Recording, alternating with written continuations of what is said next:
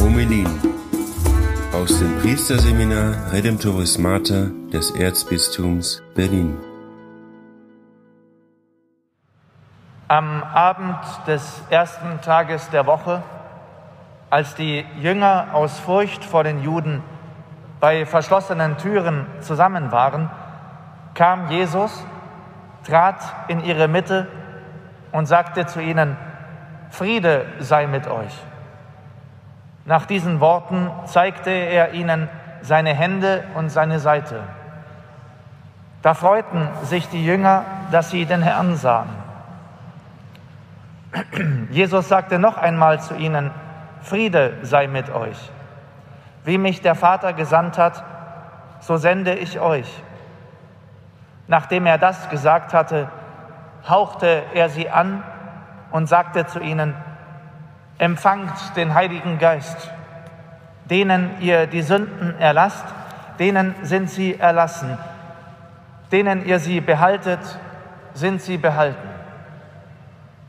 Thomas, der Didymus, Zwilling genannt wird, einer der zwölf, war nicht bei ihnen, als Jesus kam. Die anderen Jünger sagten zu ihm, wir haben den Herrn gesehen. Er entgegnete ihnen, wenn ich nicht das Mal der Nägel an seinen Händen sehe und wenn ich meinen Finger nicht in das Mal der Nägel und meine Hand nicht in seine Seite lege, glaube ich nicht. Acht Tage darauf waren seine Jünger wieder drinnen versammelt und Thomas war dabei. Da kam Jesus bei verschlossenen Türen, trat in ihre Mitte und sagte, Friede sei mit euch. Dann sagte er zu Thomas, streck deinen Finger hierher aus und sieh meine Hände. Streck deine Hand aus und leg sie in meine Seite. Und sei nicht ungläubig, sondern gläubig.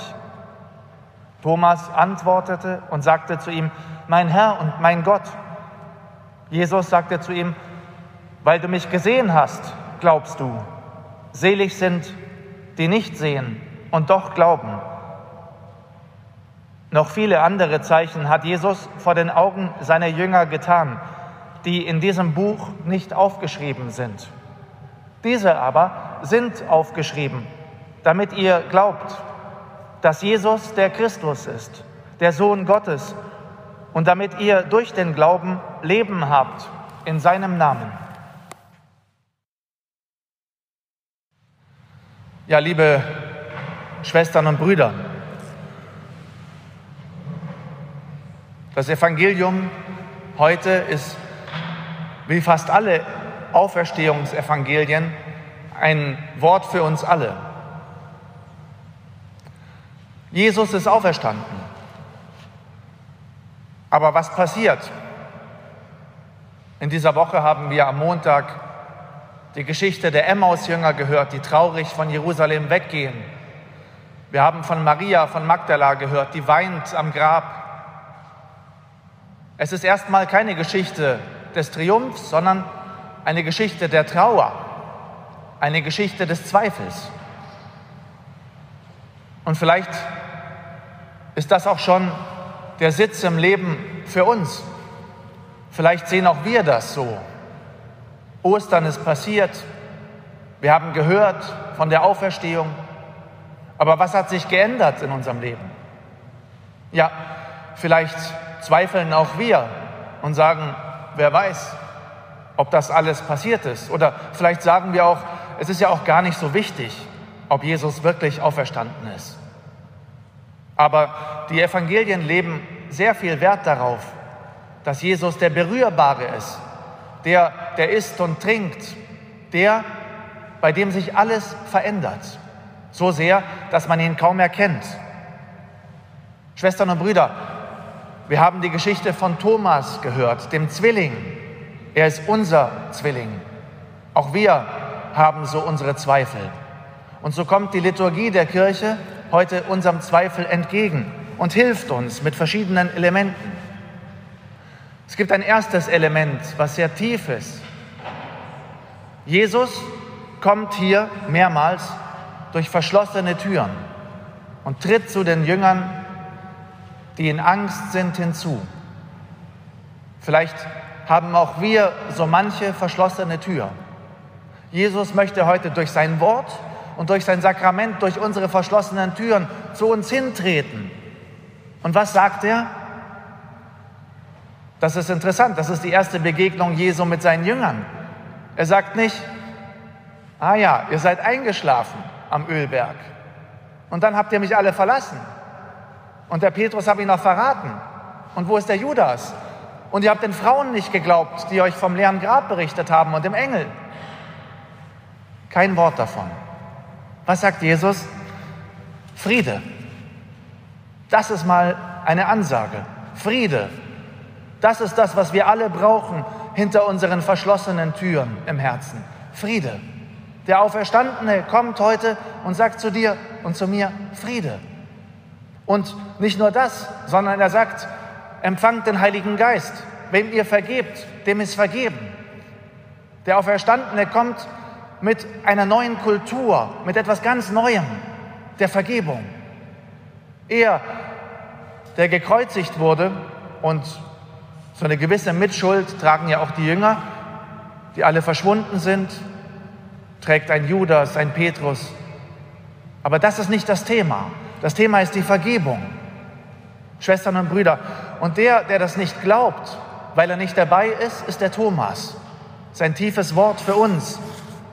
Nicht dabei sein bedeutet hier in der Gemeinschaft der Apostel, bedeutet hier sein Bild für die Gemeinschaft, für die Kirche.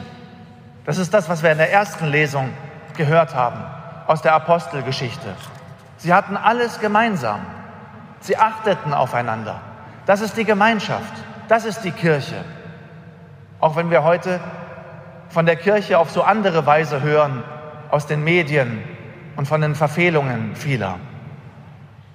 Auch die zweite Lesung heute ist sehr stark und erleuchtet dieses Evangelium. Johannes sagt uns, dass Gott in Christus der ist, der die Welt besiegt hat. Was heißt das? Die Welt besiegt haben.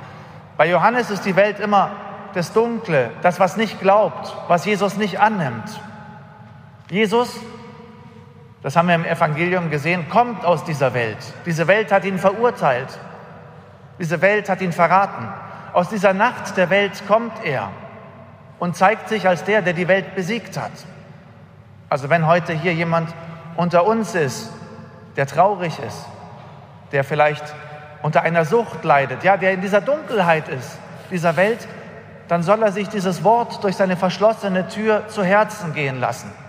Ich habe die Welt besiegt, sagt Christus. Zu diesem Element der Vergebung und der Gemeinschaft kommt hier noch ein Element. Es ist dieses Berühren der Wunden. Schwestern und Brüder, auch das ist sehr wichtig. Das hängt mit der Vergebung zusammen. Wir alle haben Wunden. Jeder von uns ist verwundet durch die Welt, durch die eigene Geschichte, durch die Vergangenheit, durch unsere Zweifel.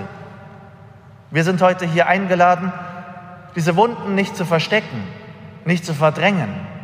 Im Gegenteil, zu wissen, dass Christus die Welt, dass Christus die Wunden besiegt hat nicht in der Form, dass sie einfach weg sind. Auch beim Auferstandenen sind sie noch sichtbar. Aber sie sind Zeichen seiner Auferstehung. Schwestern und Brüder, das feiern wir heute hier. Christus, den Auferstandenen. Die Osterkerze in der Mitte ist ein Zeichen für ihn. Sie ragt hoch auf und gibt uns dieses Licht, Licht in der Dunkelheit. Schwestern und Brüder, bei unseren Zweifeln, bei unseren Wunden freuen wir uns, dass wir hier in der Gemeinschaft der Kirche sind und Christus, dem Auferstandenen, begegnen, der durch unsere verschlossenen Türen kommt und uns sagt, Friede. Amen.